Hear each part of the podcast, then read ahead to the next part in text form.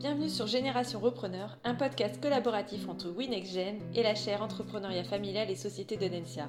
Dans ce podcast, vous entendrez des témoignages de personnes qui sont passées par le certificat futur dirigeant d'entreprise familiale dispensé à Audencia. Tous ont en commun d'être des repreneurs ou futurs repreneurs d'entreprise qui ont été créés par des membres de leur famille sur plusieurs générations avant eux. Et tous savent que reprendre une entreprise familiale est rarement un long fleuve tranquille. C'est d'ailleurs pour ça qu'ils ont fait le choix de se former et qu'ils vous partagent ici leurs meilleurs apprentissages. Si vous avez apprécié ce podcast, la meilleure façon de nous le faire savoir est de nous laisser vos commentaires et de le partager sur vos réseaux sociaux. Bonne écoute à tous Bonjour Victor, merci et bienvenue sur ce podcast Génération Repreneur. Avant de te laisser la parole, je vais te laisser euh, te présenter et présenter le groupe Branjon. Oui, bonjour Caroline. Donc, euh, je suis euh, Victor Branjon. Je suis euh, directeur général du groupe Branjon, qui est un groupe familial basé dans l'ouest de la France et qui traite du transport, de la logistique et du recyclage. donc, moi, j'ai 31 ans. Ça fait maintenant trois ans que j'ai rejoint le, le groupe. je suis arrivé en tant que responsable des relations publiques et puis je suis directeur général depuis maintenant un an le groupe Branjon, c'est 150 euh, millions d'euros de chiffre d'affaires et 1300 salariés. On est répartis sur une quarantaine de sites sur le grand ouest de la France. Donc, euh, ça va de la Normandie jusqu'au Bordelais. Alors, tu l'as dit tout à l'heure, donc toi, tu es actuellement directeur général du groupe Branjon. Est-ce que venir travailler dans le groupe, c'était une évidence pour toi dès le départ? Une évidence, euh, je dirais pas ça. En fait, ça fait j'ai fait mes études, moi, qui n'ont rien à voir avec, euh, avec euh, l'entreprise ou, la fonction de, dirigeant. Euh, j'ai fait mes études à, Lille, puis, ensuite je suis parti à Bruxelles pour, pour être responsable d'affaires publiques. Et en fait, pendant cette période-là, où j'ai passé cinq ans avec mon père, on m'a demandé de réfléchir au fait de, revenir, de venir rejoindre l'entreprise familiale. Et puis, donc, j'ai pris le temps d'y réfléchir. Euh, parce qu'au début, euh, c'est quelque chose que j'avais dans la tête, mais c'était pas, euh, j'ai jamais pensé que je ferais ça, absolument. donc, avec la, réflexion, je me suis dit que c'était quand même une, opportunité à, saisir et que, ce serait bien de, le faire. Donc, du coup, on s'est mis d'accord après assez rapidement sur une, date. Et puis, je suis arrivé maintenant, donc en 2018, ça fait, ça fait trois ans. L'idée qu'on a eue dès le départ, on était d'accord, c'était de se dire euh, il faut venir euh, à un poste où je puisse apporter quelque chose. Euh, donc c'est une création de poste. sur, donc j'étais responsable des relations publiques. Il y avait, il y avait personne qui faisait vraiment ça auparavant. Et puis j'ai repris en même temps le service communication et le service marketing. Donc c'est des domaines que, dans lesquels voilà, je, suis, je, je suis plutôt compétent, je, je maîtrise et donc euh, d'amener cette, euh, cette euh, compétence sur les, relations publiques, c'était important pour moi parce que c'était une façon voilà, d'amener une compétence qui n'existait pas. Donc ça rend peut-être un peu plus légitime dans ce cadre-là. Et puis c'est une manière aussi, cette fonction-là, de bien connaître le groupe parce qu'il a fallu que je connaisse, pour en parler, il fallait que je connaisse bien les métiers, la façon dont ça fonctionne. Donc ça m'a permis aussi d'être en immersion. J'ai eu toute une phase d'intégration qui a été quand même assez longue pour, euh, pour rencontrer le plus de, personnel, aller visiter tous les sites et puis bien comprendre l'activité et les différents métiers. Donc, euh, donc ça s'est passé comme ça. Ok. Et alors, depuis ton intégration dans l'entreprise jusqu'à présent, est-ce que toi, dès le départ, tu t'es toujours senti l'âme d'un entrepreneur ou est-ce que tu l'es devenu par la force des choses? Je dirais que je pense plutôt être devenu plutôt que d'avoir toujours été entrepreneur. Euh, aujourd'hui, c'est quelque chose qui me, qui me plaît, mais avant, je ne savais pas exactement euh, voilà, si ça allait me plaire, si, euh, ça allait me convenir. donc, donc maintenant, aujourd'hui, oui, ça me plaît. Ça me plaît de développer une entreprise, ça me plaît de manager du personnel, ça me plaît d'avoir des, qu'on, ait des projets et qu'on les réalise. Ça, c'est, ça, c'est hyper enrichissant. Mmh. Et dès le départ, il n'y avait pas une, quand même des questions euh, par rapport à la difficulté que tu as pu te poser, légitimement d'ailleurs, comme beaucoup de, euh, jeunes dirigeants qui arrivent dans l'entreprise, c'est euh, est-ce que je vais être à la hauteur? Est-ce que ça va me plaire? Comment ça s'est passé pour toi?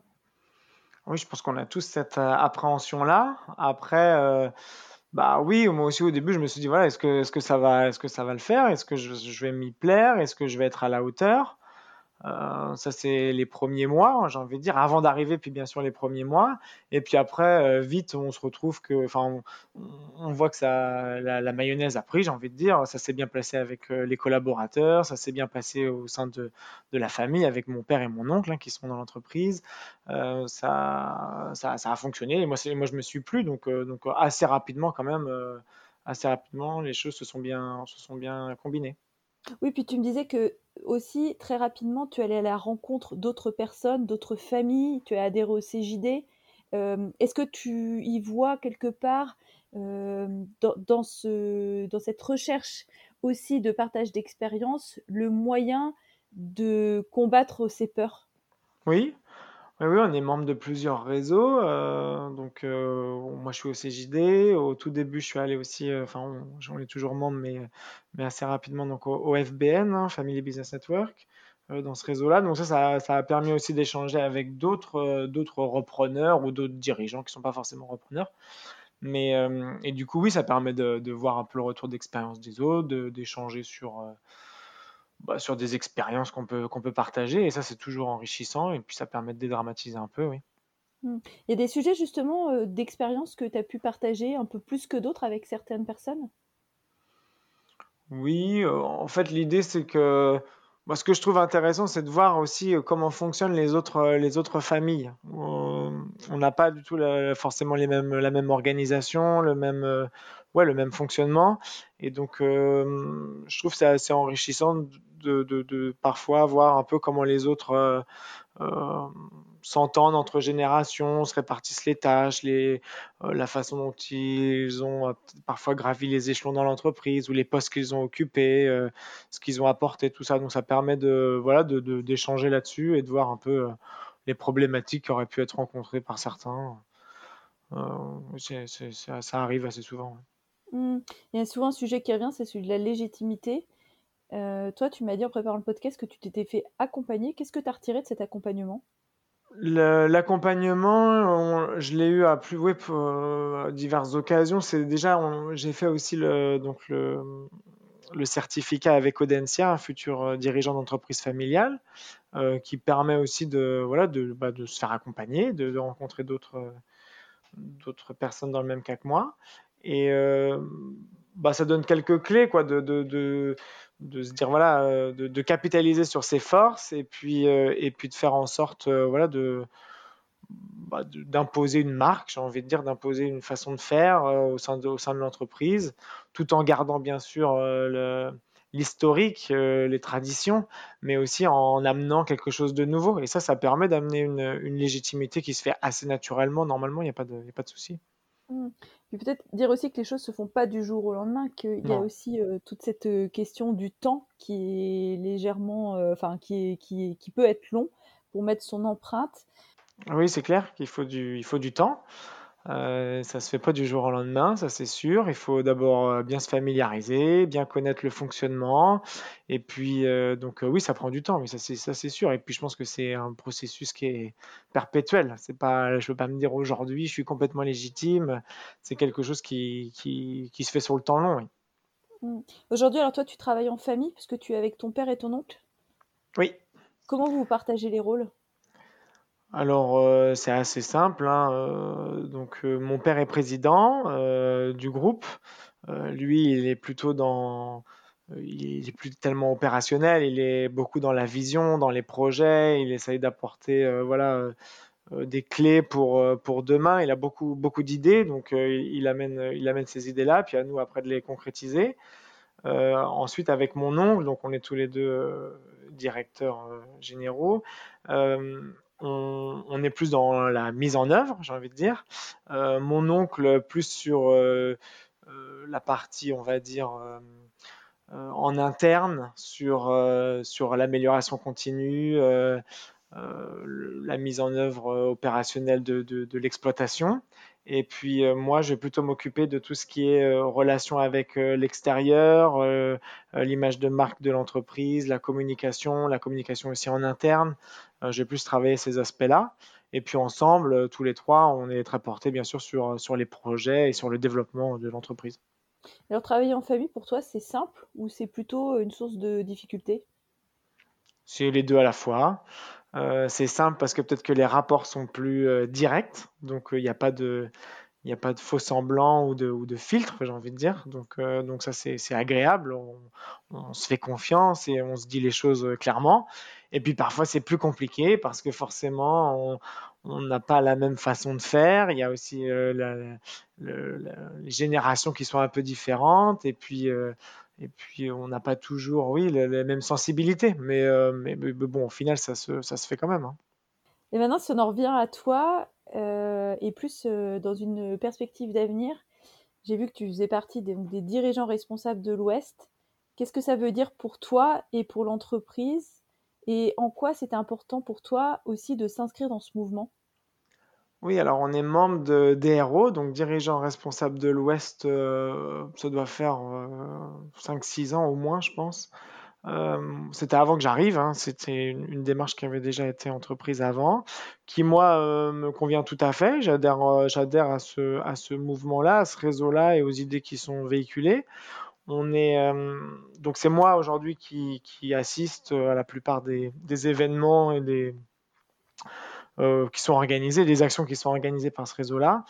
Euh, c'est important parce que nous, on se considère comme une entreprise responsable et, on veut être une entreprise responsable. C'est important pour, euh, pour nos salariés, c'est important pour les candidats qu'on peut, qu'on peut recevoir et puis c'est important pour bien sûr nos clients, nos fournisseurs, enfin pour toutes les parties prenantes. Et on travaille dans le domaine de l'environnement, donc très clairement, on a aussi ce, ce rôle d'exemplarité à avoir. Euh, et, donc, on doit faire en sorte euh, euh, voilà, de, s'améliorer, d'améliorer notre fonctionnement, d'améliorer nos process pour, diminuer notre impact négatif sur l'environnement. Et notamment, mais c'est l'environnement, mais c'est aussi le bien-être de nos salariés. Tout ça, c'est quelque chose qui est très important chez nous et où on essaye de, faire vraiment attention.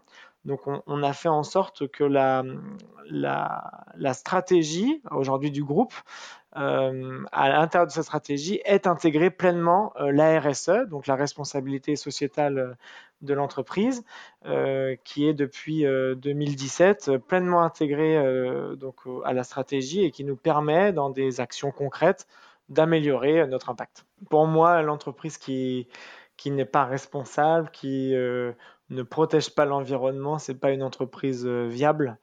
Euh, aujourd'hui, euh, il faut avoir, euh, il faut avoir cette, idée en tête de, s'améliorer pour qu'on puisse proposer des services, des produits qui soient plus performants, mais aussi ouais, plus respectueux. Et, je pense que l'entreprise qui n'intègre pas ça à minima, elle ne survivra pas, enfin, elle ne sera pas pérenne.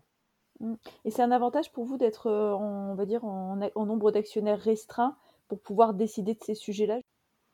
Oui, après, je ne sais pas si c'est le fait qu'on soit euh, moins nombreux qui fait que ça, avance, mais, euh, clairement, on partage, cette vision-là. Là, là-dessus, il n'y a, pas de, compromis, il n'y a pas d'ambiguïté.